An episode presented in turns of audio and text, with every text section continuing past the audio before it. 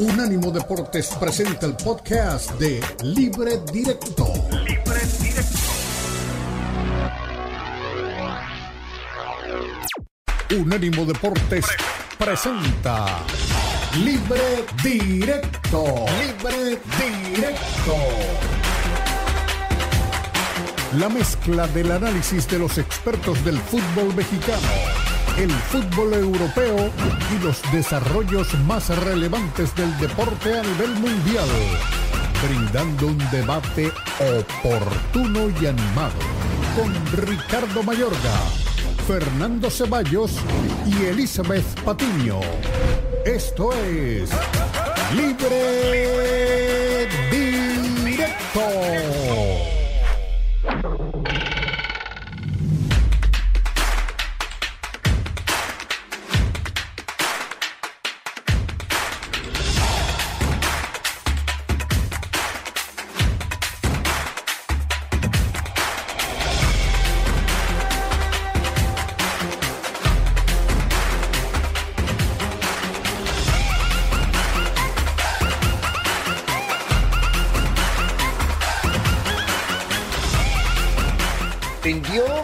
Noticiosamente, o nos sorprendieron noticiosamente las últimas horas en el fútbol mexicano cuando Sergio Di, cuando hablamos de Sergio Di, hablamos de uno de los periodistas más reputados que tiene la cadena ESPN, muy cercano a la vida de Javier Chicharito Hernández, lo conocimos, somos amigos de cercanos de, de Sergio. Es más, hoy en la mañana hablé con Sergio casi durante 40 minutos y traté de invitarlo a este espacio pero hay razones que nos impedían de coincidencia de tiempos, de permisos, de generosidades que por ahora no están muy planteadas para que nos hubiera acompañado. Pero lo que nos sorprendió fue la noticia de Sergio, que viene de primera mano, porque si te lo dice Sergio hay que creerle, del regreso de Chicharito Hernández al fútbol mexicano y más exactamente al equipo de Chivas. Creo que es la gran noticia del comienzo de la temporada, el regreso de Javier al fútbol activo en Guadalajara, en Chivas. ¿Qué chicharito, como reza nuestro, nuestro título en la parte de abajo, vamos a ver en Guadalajara? Son muchas incógnitas. Parece estar recuperado perfectamente de la lesión, que lo marginara y que no lo dejó quizá continuar con un contrato mucho mejor en la MLS, ni siquiera en el draft de los del, del, del, de último momento apareció una propuesta por Javier Hernández en el marco del fútbol de los Estados Unidos y por eso también el aprovechamiento de esta oferta que le llega de Amauri Vergara para ser parte del equipo del Chiverío. ¿Qué va a darle Javier Hernández a Chivas? Yo presumo, aquí entramos ya al territorio de las presunciones, presumo que va a ser el líder que hace tanto tiempo no tiene Chivas.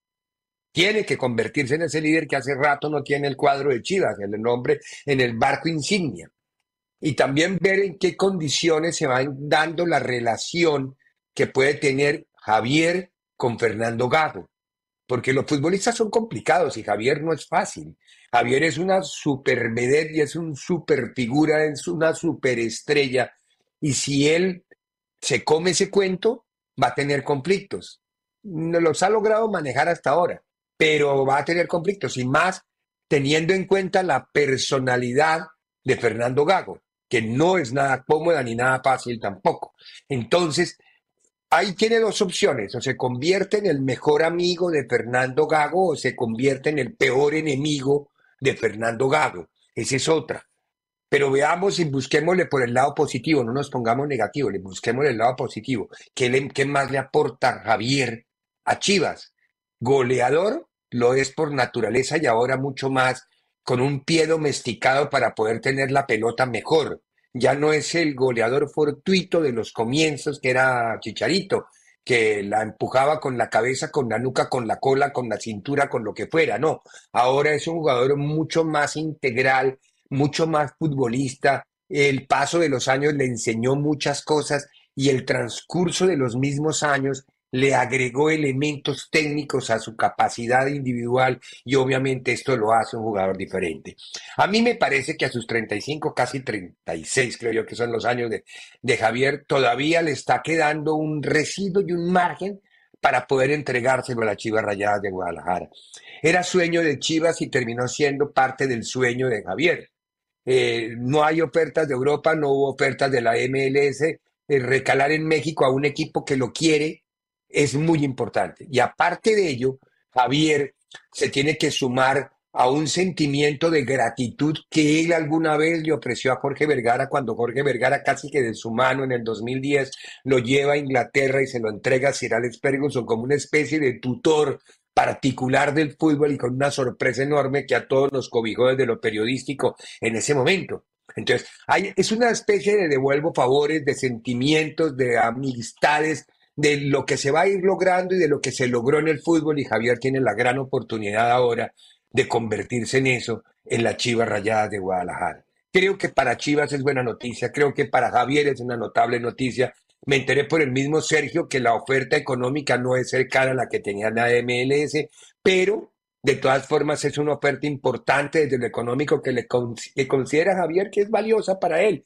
Y no importa, a mí no me interesa cuánto va a ganar Javier Hernández, me interesa que futbolísticamente rinda y que le dé resultados a una institución que los está necesitando y que está tratando de construir algo que sea más serio en el fútbol mexicano. Soy Ricardo Mayorga de frente y aquí comenzamos libre directo. Sí, sí, sí. Yo jugué en contra del Cepi y él en Santos. Varias ah, veces. Estabas en Chivas. Cuando estaba en Chivas se fue varias veces. O sea, Bueno, ahora que vas a regresar a Chivas, vas a jugar contra Hijo mí. De la... Híjole. Ya me, pusieron ahí, chat. Bueno, se acaba el stream. Se acaba el stream. Bueno, nos vemos mañana. En un corner te vas a meter el codazo. Bueno. Salió premonitorio lo que vimos con, eh, con y Chicharito en aquel Twitch. Creo que es Twitch ahora, ustedes me corrigen porque yo Twitch ni lo conozco ni sé cómo se hace, no lo he abierto nunca porque creo que ya no va con mi generación. Es decir, todavía, todavía soy de, Twitter, que, que, lo sigo llamando Twitter además, ni siquiera lo llamo ex. Bueno, están mis, mis dos compañeros. A ver, pregunta obligada después de oír esto de, de Javier. ¿Le abre las puertas a la selección? Con un buen rendimiento, eh, un centro delantero que funcione. A ver, doña Eli Patiño, buena tarde. ¿Cómo está Ricardo? Qué gusto saludar a toda la gente que ya está con nosotros. Diego, no te habíamos visto. Feliz año. Espero que te la hayas pasado Feliz año. bien. Esos ojitos le da mucho gusto a la gente verlos en este arranque del 2024. Eh, y bueno, en el tema de Javier Hernández, de hecho, Ricardo, eh, platicando, bueno, ya tratando de, adentrarnos un poco más en el tema de Javier Hernández, es uno de los objetivos de, Javier, poder participar con la selección mexicana en la Copa América. Entonces, bueno, a espera de que se haga oficial su llegada a Chivas, pues precisamente a lo mejor dentro de todas las posibilidades, que no sé si hubo muchas, que analizó Javier Hernández para regresar a México, es regresar a la selección mexicana. Y otra cosa, y que aquí con dos expertos y que siguen mucho la MLS, si me pueden orientar. El pasado martes había una lista de jugadores transferibles. Un draft. Un draft. Un draft, jugadores transferibles en una lista en la MLS. Me comentaron que en esa lista aparecía Javier Hernández no aparecía Carlos Vela y nadie quiso a Javier. Entonces, por eso digo, no sé qué tantas más opciones tenía Javier Hernández. Se hablaba eh, a lo mejor de algún equipo árabe donde dan mucha plata o en Turquía, pero lo cierto es que nadie levantó la mano con claridad. Si me preguntan qué me parece la llegada de Javier Hernández desde un tema mediático y de liderazgo, maravillosa noticia. Desde lo futbolístico, hay que esperar. Viene de una lesión complicada Mire, físicamente se le ve yo creo que como nunca en su vida, ¿no? Porque lo vemos impecable. Músculo, entrenando todos los días, con entrenamiento personalizado, pero sabemos que el tema cancha también pesa.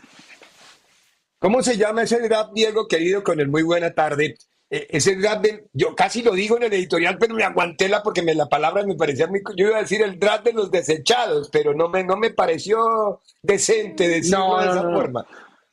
No, no es el draft de lo desechado porque hay jugadores muy interesantes que han terminado contrato y que entonces los equipos los ponen eh, dentro de esa lista, pasan en esa lista. Y aparte, este año fue aún más grande. Por ejemplo, el caso más emblemático es el de Miles Robinson, el jugador que lleva a Cincinnati, que es uno de los mejores laterales que tiene acá la liga, que se los lleva a Cincinnati porque eh, jugadores de 24 años en, que quedaban libre contratos también entraban en, ese, eh, en esa lista, digamos, en ese draft, antes de renovar contrato.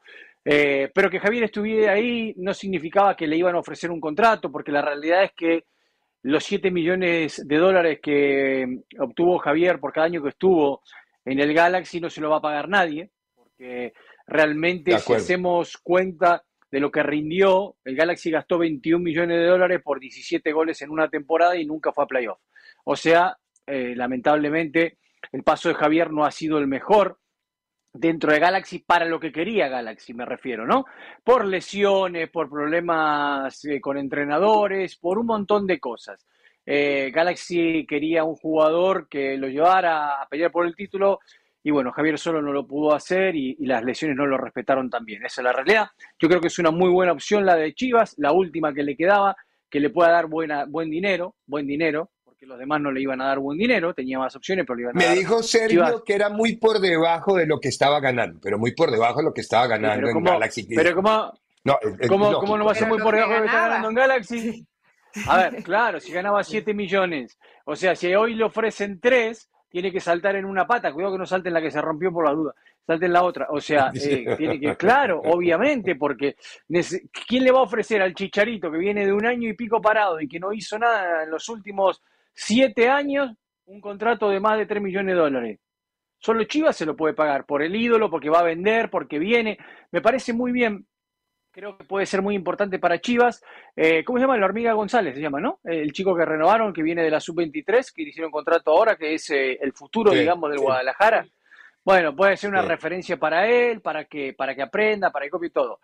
Ricardo Mayorga dijo algo muy importante en la editorial, no sé de dónde lo sacó, no sé de dónde lo sacó, pero dijo algo muy importante. Y es la relación de Javier y Chicharito Hernández, esto lo voy a decir yo, Diego Cora, con nacionalidades argentinas. Con los argentinos no se lleva bien. Le ha ido mal con todo, siempre con lo que ha compartido, con lo que ha estado. Y tengo mucha referencia a varios jugadores que han compartido con él que tienen un pensamiento muy particular de Javier. Eh, Gago es un tipo muy complicado. Gago no es un tipo fácil. Muy difícil. Gago es una, una figurita difícil. Y Javier sabemos que también. Entonces creo que, pobre Gago, pobre Gago, porque no van a cortar el cuello a Gago, ¿no? Obviamente, pero eh, creo que no se dan las mejores condiciones para el regreso de Javier desde ese aspecto, desde ese aspecto. Bueno, quizá yo me equivoque y salga todo bárbaro, ¿no? Pero la realidad es que la historia marca. Hay una tendencia que marca y él ha tenido problemas siempre. ¿eh? Sí, es cierto. Eli, eh, puede ser un choque de trenes como puede ser una luna de miel, ¿no? Ojalá fuera lo, segundo, que terminen en una luna de miel futbolística de resultados, que el Chicharito le sume goles, que termine siendo el ídolo de la, de la ciudad otra vez, del país futbolístico que Chivas. Todas son condiciones que se pueden dar, esto no es un imposible.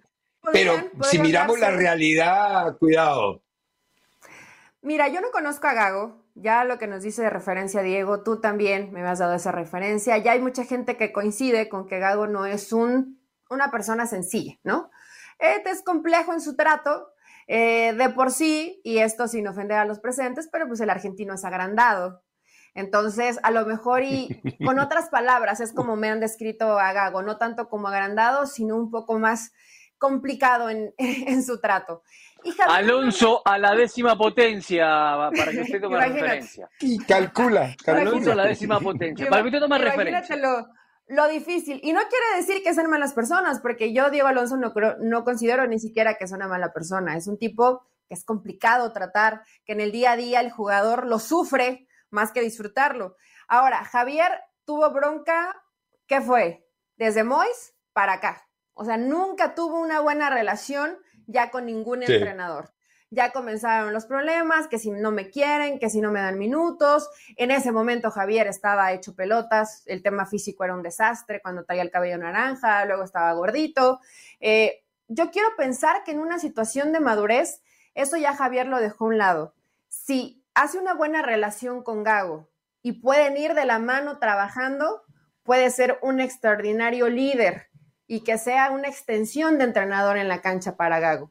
Pero si estos no se llevan bien, ahí es donde va, donde va a venir la bronca. Y cuando haces una inversión y además que es el hijo pródigo y que probablemente sea el, equipo donde se va a despedir del fútbol, si tuvieran que decidir por cortar una cabeza, pues seguramente sería la de Gago. En su momento, nos estamos adelantando demasiado. Igual y se llevan bien, ¿no? Sí, ojalá, ojalá veamos el lado positivo de las cosas. Tenemos que ir a la pausa. Abrimos con Chivas. Esto es una sugerencia periodística sana, además de Diego Cora. O sea que pues, hay que reconocer. Abrimos con Chivas y ahora nos vamos a ir con América. Vamos a la pausa y eh, hablamos de América un poquitito porque América ayer subió una fotografía que nos despistó a todos. No sé si tú la viste, Eli. Feliz Día del Periodista porque en México el Día del Periodista es el 4 de enero. Y yo veo la, la, sala de prensa de América y todo eso lleno. Y a qué horas habló Jardín y a qué horas, a qué horas habló Santiago Baños. Pero creo que era una foto de archivo. Eso me dice Forni, que esa foto era como un homenaje al periodista, pero no más, que no había ninguna, no lo encontré por ninguna parte, pero bueno. No, no, no, bueno, yo tampoco escuché, y vaya que vi varios programas deportivos ayer desde como las 5 de la tarde hasta las 12 de la noche. ahí está la foto, mire, esta, foto la posteó ayer el equipo de, América. ¿A qué horas fue esta? Y ahí mismo empecé a buscar a dónde hablaron todos estos bueyes, pero no, no, no, no hablaron. Es una foto, mera, mera coincidencia. Vamos a la pausa, volvemos con América, ya con Chicote a bordo. Luego volvemos con Chivas y vemos los goles de Chivas frente a La Paz. Pausa y volvemos. En breve continúa Libre Directo en Unánimo Deportes. Unánimo Deportes Radio.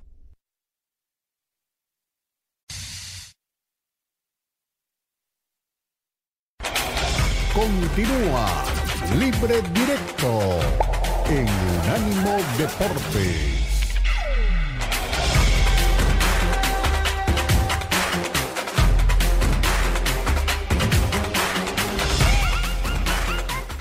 Regresamos, libre directo, unánimo deporte y unánimo deporte en radio. Tema ahora el América. El América por donde se le mire, nos lleva y nos genera noticia. Es el campeón del fútbol mexicano, acaba de contratar al Chicote Calderón y hacemos una concatenación de circunstancias que se están viviendo en el fútbol, porque Eli Patiño nos estaba adelantando, Eli o Diego ahora fuera de aire, que el, el hecho de haber reenganchado Brasil a Naldo Rodríguez después del lío que había con FIFA y todo, volvió el presidente de la CBF, como se llama Confederación Brasileña de Fútbol, despide a Diniz, que era el técnico que compartía posición con el Fluminense. Bueno, eh, vuelve y emerge la posibilidad que hace dos o tres semanas se habló, que el primer candidato, si no llegaba Ancelotti, era André Jardín. Entonces, a, ver, eh, América termina Atentos en América. Sí, exacto, por cualquier lado termina América como involucrado en el tema. Digo yo, nosotros atamos cabos periodísticos, no estamos diciendo que sea la noticia, estamos atando cabos periodísticos con base en lo que nos dejaron los últimos días del año y lo que puede ser esta mm, situación de la noticia de hoy que tiene que ver con Brasil y con América, Diego. Sí, a ver, yo le escribí recién a un colega de Brasil para ver si me confirma la noticia, ¿no? Todavía no, no he recibido respuesta, ¿no? Pero el rumor es muy fuerte que lo han destituido al técnico de la selección de Brasil. Eh, y, bueno, lo habían dicho ustedes antes, lo habíamos comentado también aquí en otra oportunidad que Jardiné es uno de los candidatos o estaba en una lista de candidatos. No creo que sea el mejor para este Brasil, Brasil tiene mucho nombre, eh, mucho cacique y poco indio, diría alguno, ¿no? Eh, y, necesitaría un entrenador de, de, mucho peso dentro del vestuario, me parece. Pero bueno, era Jardiné uno de los candidatos y seguramente seguirá en esa lista. Veremos qué es lo que pasa.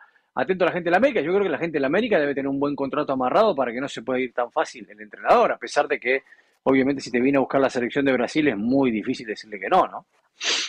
Sí, claro, es que eh, Eli, dirigir la selección de Brasil y más para un brasileño y más un tipo que tiene... Eh, Diego tiene razón en algo.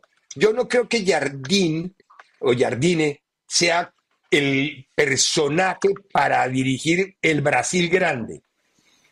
Por, porque, es decir, con, en semejante cantidad de figuras, un técnico que parece humilde ante eso, no sé. Pero, a ver, acá freno, freno, freno, freno.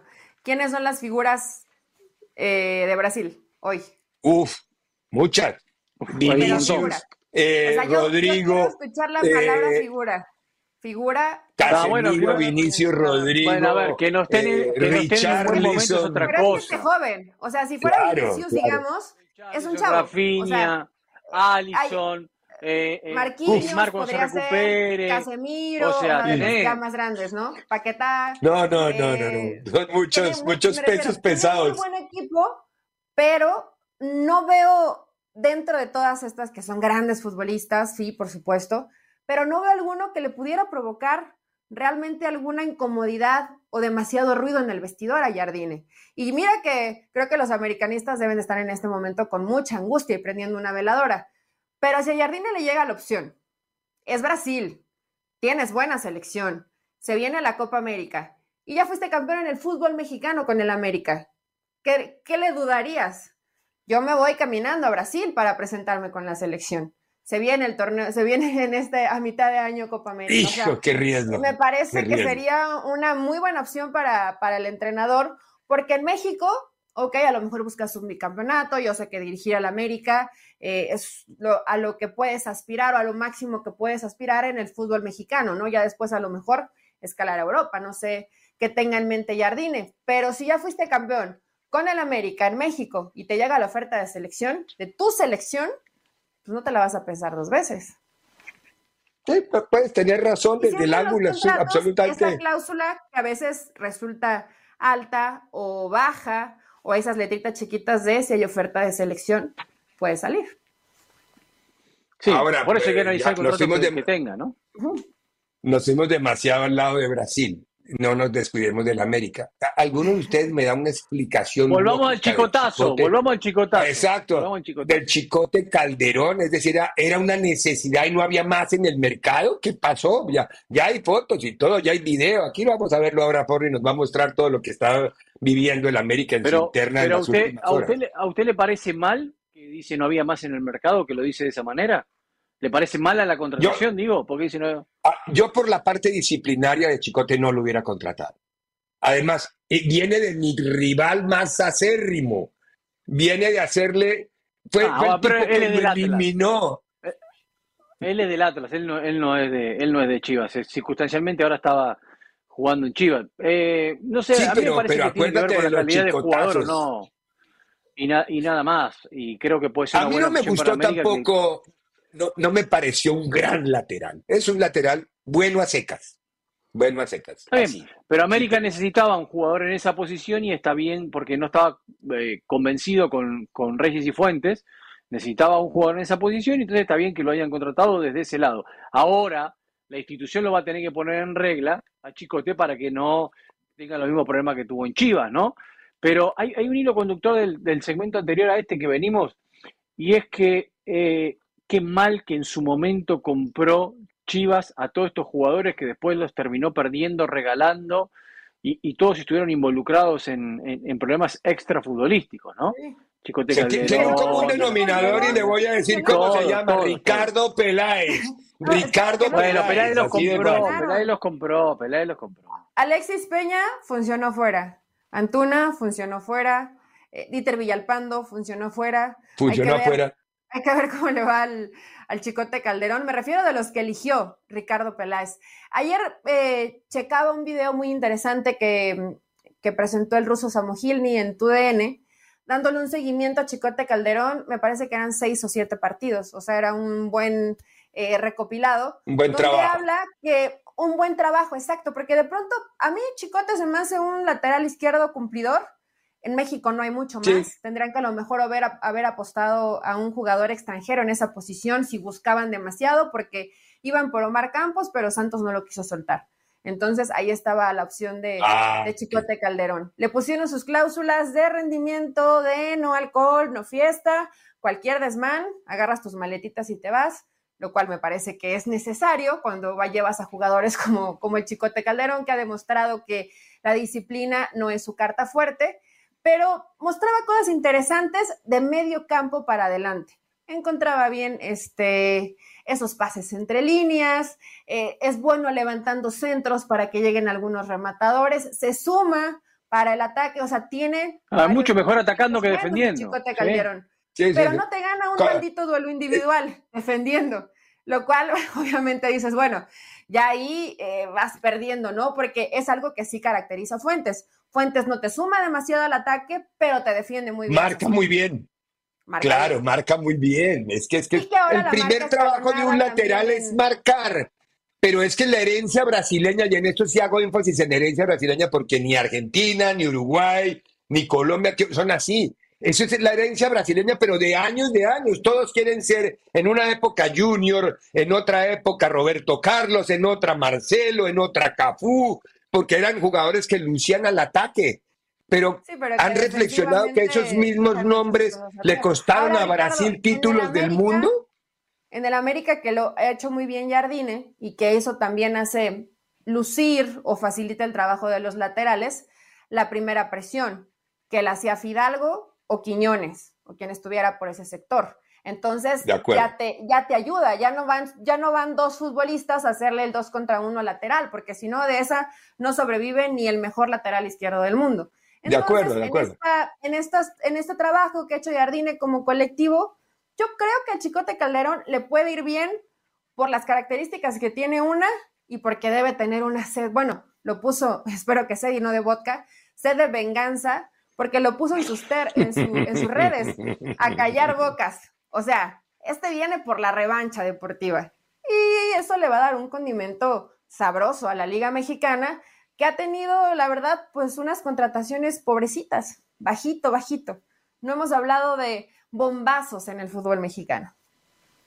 No, pues que siempre bombazos es complicado. Pero bueno, vamos a ver qué termina aportando el chicote al América si convence a la cofradía americanista yo los quiero ver cómo lo van a recibir. Claro, el primer partido va a ser contra Querétaro en la cancha del Azul. No, no el primer partido de la liga, el primero como local, contra Querétaro en la cancha de la... Bueno, yo todavía le sigo diciendo el Azul, se llama Ciudad de los Deportes, ¿no? Allá en la colonia Nochebuena, en el límite de la Nápoles y la Nochebuena, frente a la Plaza de Toros. Más datos no les puedo dar, parezco un GPS a donde queda el estadio de, de donde va a jugar el América ahora. Tenemos que hacer pausa y a la vuelta de la pausa hablamos un poquito de Europa. Jugó el Barcelona. Le costó un trabajo otra vez apretar el cuaderno a Xavi, pero al fin y al cabo salió victorioso. Vamos a la pausa y regresamos. En breve continúa Libre Directo en Unánimo Deportes. Unánimo Deportes Radio. Continúa Libre Directo en Unánimo Deportes.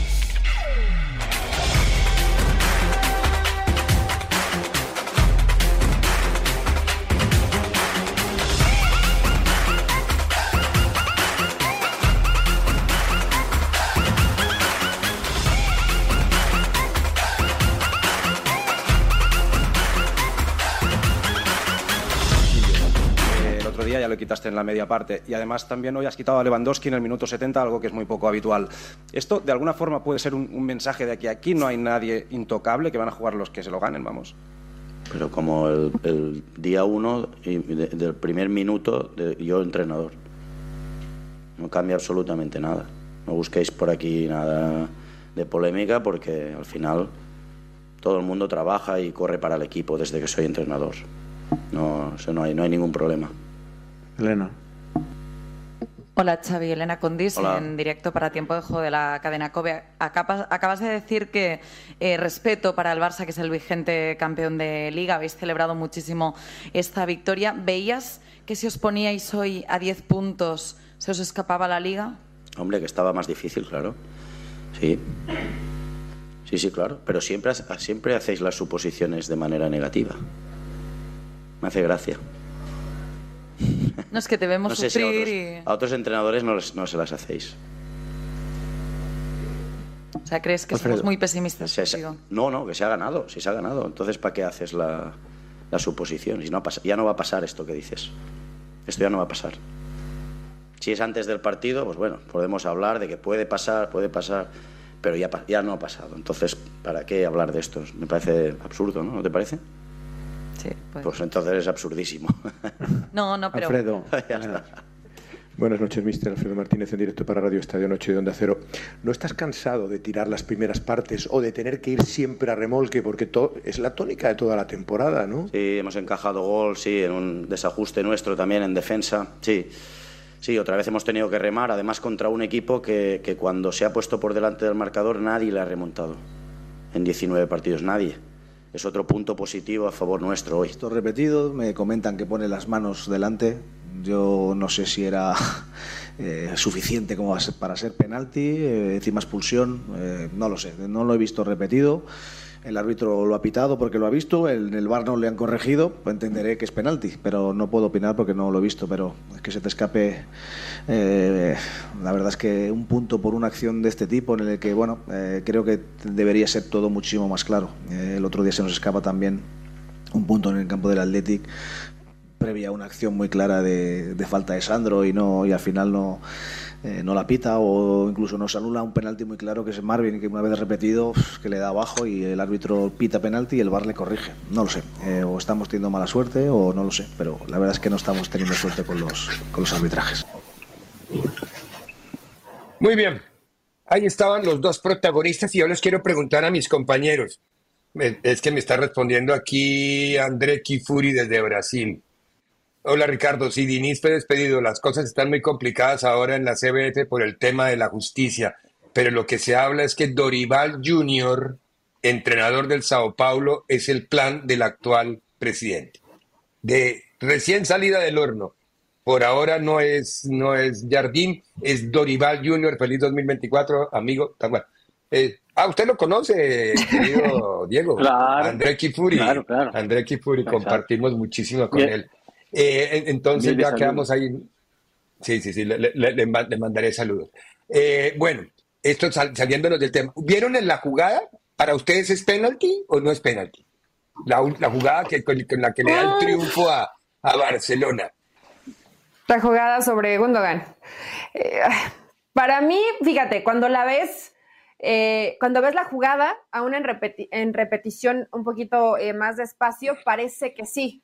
Pero hay una toma del lado derecho y después cuando ves de frente la jugada, que a mi parecer no es. O sea, ahora sí que depende el ángulo de donde la mires.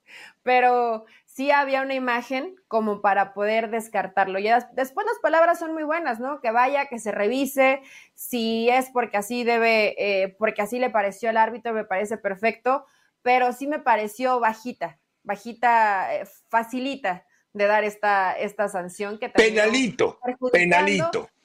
Está bien, pero no hay, no hay, no hay ni penal grande ni penal chico. No, no hay. No hay ni penal grande No, ni penal sí chico. es ¿Hay penal o no hay penal? penalito, Diego.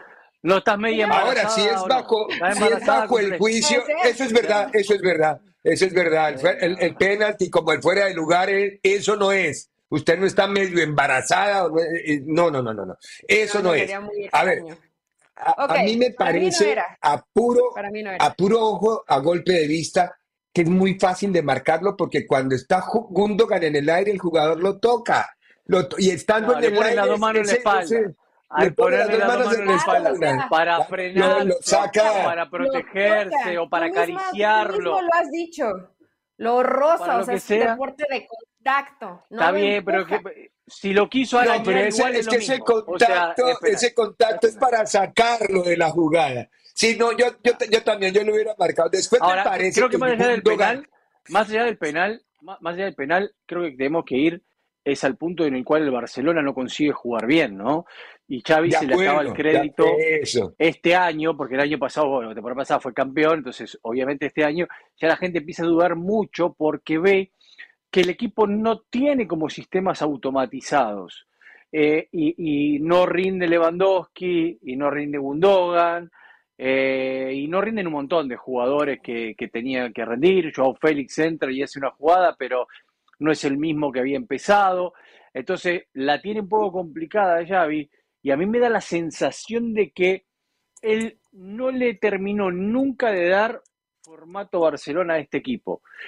Y acá podemos entrar en una polémica muy interesante, es si debe o no tener formato Barcelona el equipo, porque para mí no tiene los jugadores para tener formato Barcelona.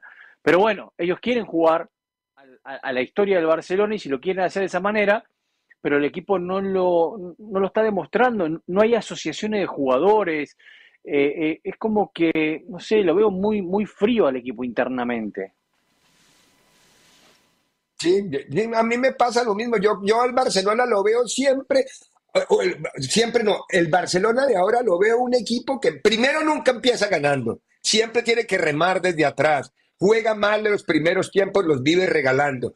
Y segundo, llega contando los minutos para que... El, eh, eh, mire que el gol ayer fue en el, penalti, fue en el minuto 93, 92, 93. Es decir, ya eh, casi que se daba por descontado que era un pinchazo de dos puntos, pero afortunadamente para, para la confradía culé terminan logrando el resultado.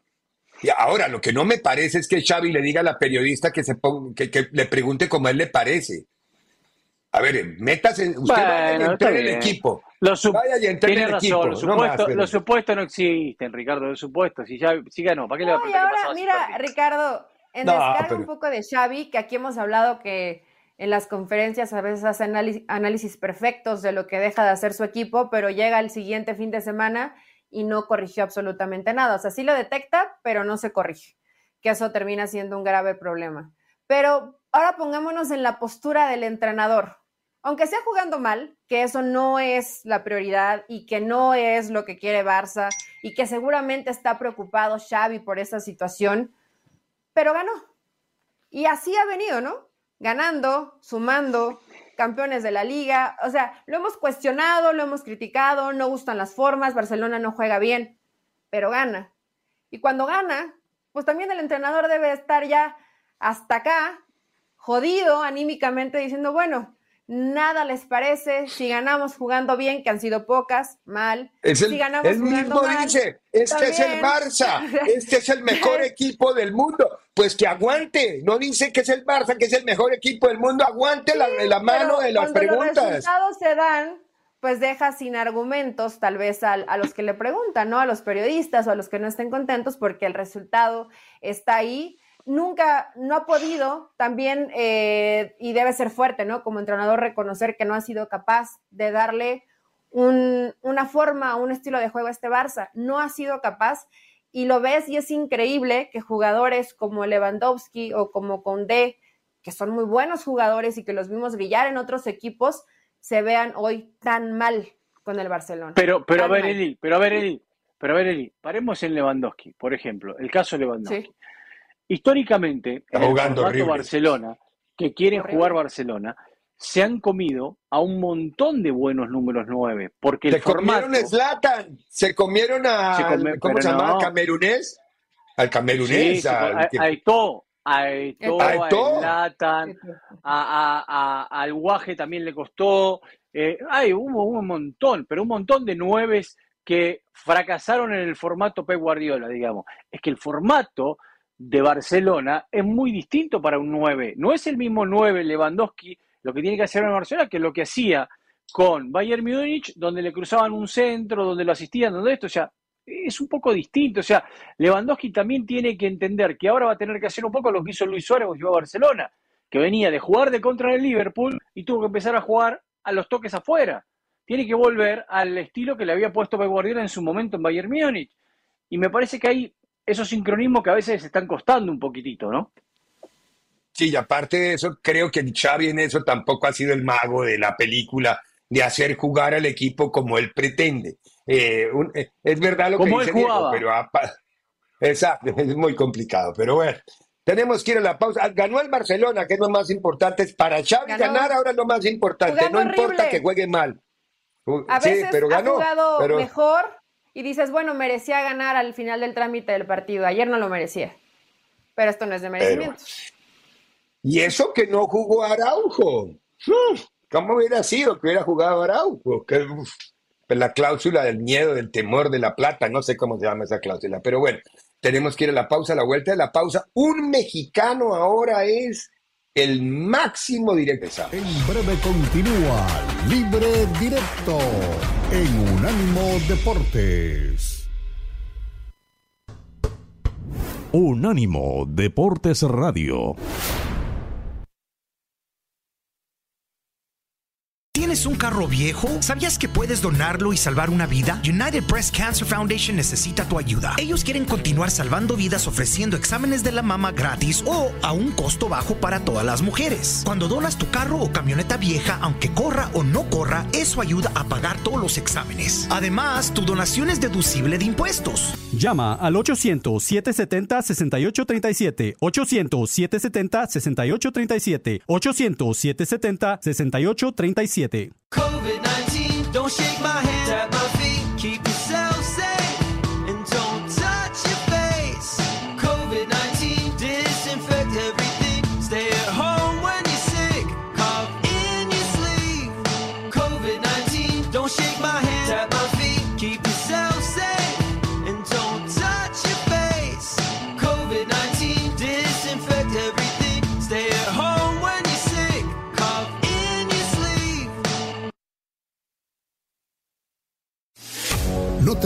Pierdas FC Centroamérica. Cada viernes 5 pm este 2 Pacífico con la pasión que se vive el fútbol en toda Centroamérica. Nuestro especialista Cristian Echeverría nos mantiene al tanto de todas las novedades de los diferentes campeonatos de cada país, sus estrellas, equipos, entrevistas y resultados.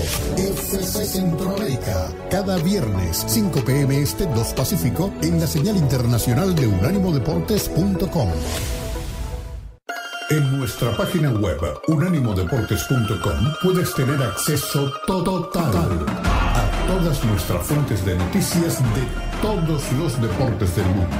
Míranos en alta definición presionando la ventanita roja que dice Unánimo TV en vivo. Ahí podrás ver todos nuestros shows en vivo en alta definición. Unánimo Deportes ahora es radio, radio y televisión.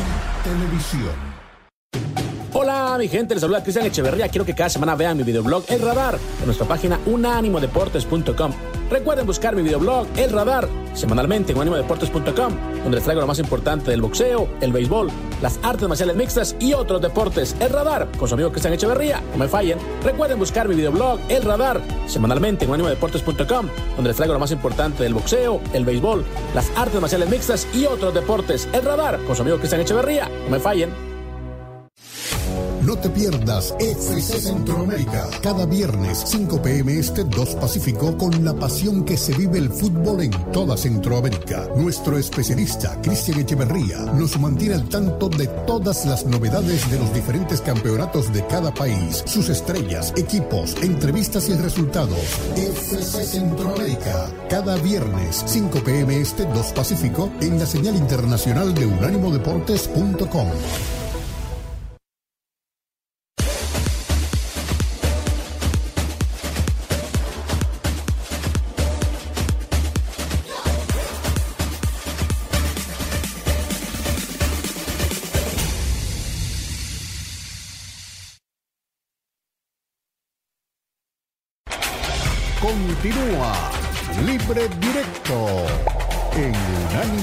Deportes.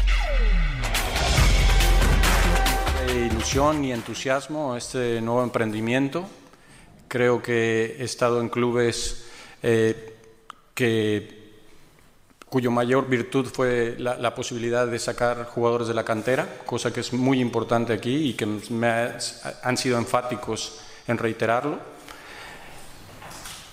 me llena de entusiasmo porque es un, es un equipo que conozco de hace tiempo. Ya me tocó venir a scoutear cuando, cuando trabajé para Manchester United, me tocó venir a scoutear jugadores acá, me tocó venir a jugar con Pachuca en una ocasión, me tocó estar cerca, estuvimos cerca de, de- transferir al Chucky Lozano para acá, estuvimos en negociaciones y bueno, es un club que he admirado desde lejos, desde hace mucho tiempo. Me gusta, me gusta lo que significa, la identidad que ha creado. Y, bueno, me he empapado de, de intentar entender cada vez más y mejor lo que es el Celta de Vigo. Me puse a leer mucho de la cultura, leí a Álvaro Cunqueiro, leí a Lucia Taguada, leí a Alfonso Armada, eh, intentando interpretar qué es lo que la gente quiere ver, qué es lo que la gente, qué es lo que para la gente significa el Celta de Vigo, para después poderlo interpretar de una mejor manera y llevarlo a la cancha. Ahí está, ahí estaba justamente Marco Garcés. Aquí tengo que recurrir a Eli, a Eli para que me ayude, porque, a ver, yo no me acordaba del pasaje de Marco Garcés por el Manchester United, Eli. Eh, así de importante es el recorrido de Marco, ahora llegando al Celta, y si se le van a abrir puertas a los mexicanos o no. Pues mira, tenía el contacto, o sea, era como ese hilo conductor entre México y el Manchester. De hecho, pues Javier Hernández es obra de Marco Garcés. Obviamente con toda la gestión que también hizo Vergara en su momento, etcétera, pero Marco Garcés, digamos que fue el intermediario en ese momento. Mira, eh, yo de referencia te podría decir, te podría decir que cuando estuvo en Pachuca, él llega después de Fasi, si no mal recuerdo, porque Fasi todavía estaba Fasi cuando llega Marco Garcés. Después de Fasi. Pero Fasi andaba, eh, Fasi andaba ya más con, con el tema de talleres en Argentina. Entonces, cuando vi ese contraste, para mí la forma de trabajar era mucho mejor la de Fasi en ese momento que la de Marco Garcés. Pero es un tipo muy metódico, que estudia mucho. eh, a lo mejor a mí no me agrada tanto que de pronto compra mucho el verbo extranjero y no se ocupa más por eh, mejorar las condiciones de los que pueden trabajar en México y de los mexicanos. Pero bueno, eso es algo personal, ¿no? Que yo te puedo eh, decir. Pero hoy, eh, estando en el Celta de, de Vigo, no tengo duda que sí le abre una posibilidad al jugador mexicano de poder salir. O sea, es un tipo que por lo menos iba a voltear y le va a dar esa posibilidad. Claro, también el jugador mexicano se lo tiene que ganar, ¿no? Y tiene que estar en un buen nivel para dar el salto. Pero, eh, ¿cuál fue la experiencia más reciente en Celta de Vigo? Orbelín Pineda, ¿no? Y no salieron las cosas. Y no salieron las cosas como, como él quería. Entonces, hoy que esté ahí Marco Garcés, por supuesto que te abre una opción más para que el jugador mexicano pueda llegar a Europa, pueda llegar a España y tenga este apoyo de gente que es de tu país. Entonces, eh, positivo, algún trabajo ver. bueno hará. Ustedes lo tuvieron allá en la MLS, que se hablaba de Marco Garcés. Sí, la, la- la referencia que yo tengo eh, con respecto a Garcés es que es esta persona políticamente correcta y de muchos contactos. Que después la calidad laboral de la tarea que desempeña, a algunos le puede gustar y a otros no, como decía Eli, por distintas formas como lo hace, pero que el tipo tiene los contactos y las puertas abiertas en todos lados. Se ha dedicado a hacer una red de contactos muy buena, muy buena, maneja muy bien la parte política y eso le ha permitido estar en distintos lugares. Cuando llegó a MLS y más a Los Ángeles FC, todos estábamos sorprendidos en ese aspecto. Eh, aquí no te dice ni que fue más bueno ni malo, que fue importante el paso de él por la institución. Eso es la, la manera en la cual eh, lo describen, digamos, lo describen, ¿no? Eh, y, y bueno, veremos Pero que más de uno ni España. Siquiera sabía que estaba en, la- en el LAFC. Es decir, pues ¿Cómo que nosotros sabía? porque es nuestro no. trabajo, pero había gente que No, no tenía ni idea que... Bueno, pero eso porque la gente no sigue la liga y eso, en ese aspecto no saben, pero sí, sí, claro.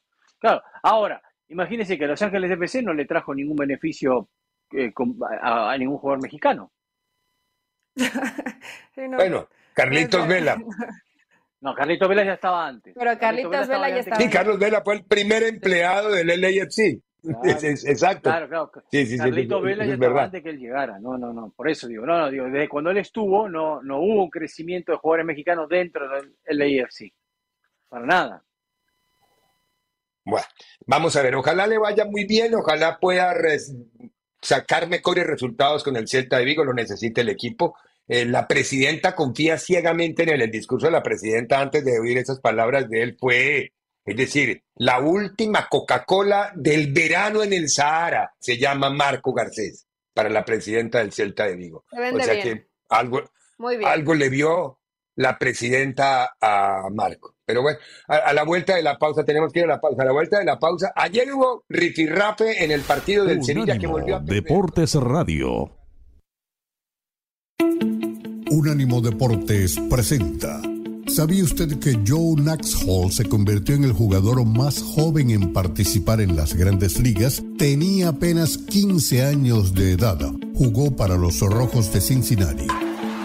Los equipos con más participaciones en una final de mundiales son Alemania 8, Brasil 7. En tercer lugar se encuentran Italia y Argentina con 6 finales cada uno y Francia con 4 finales.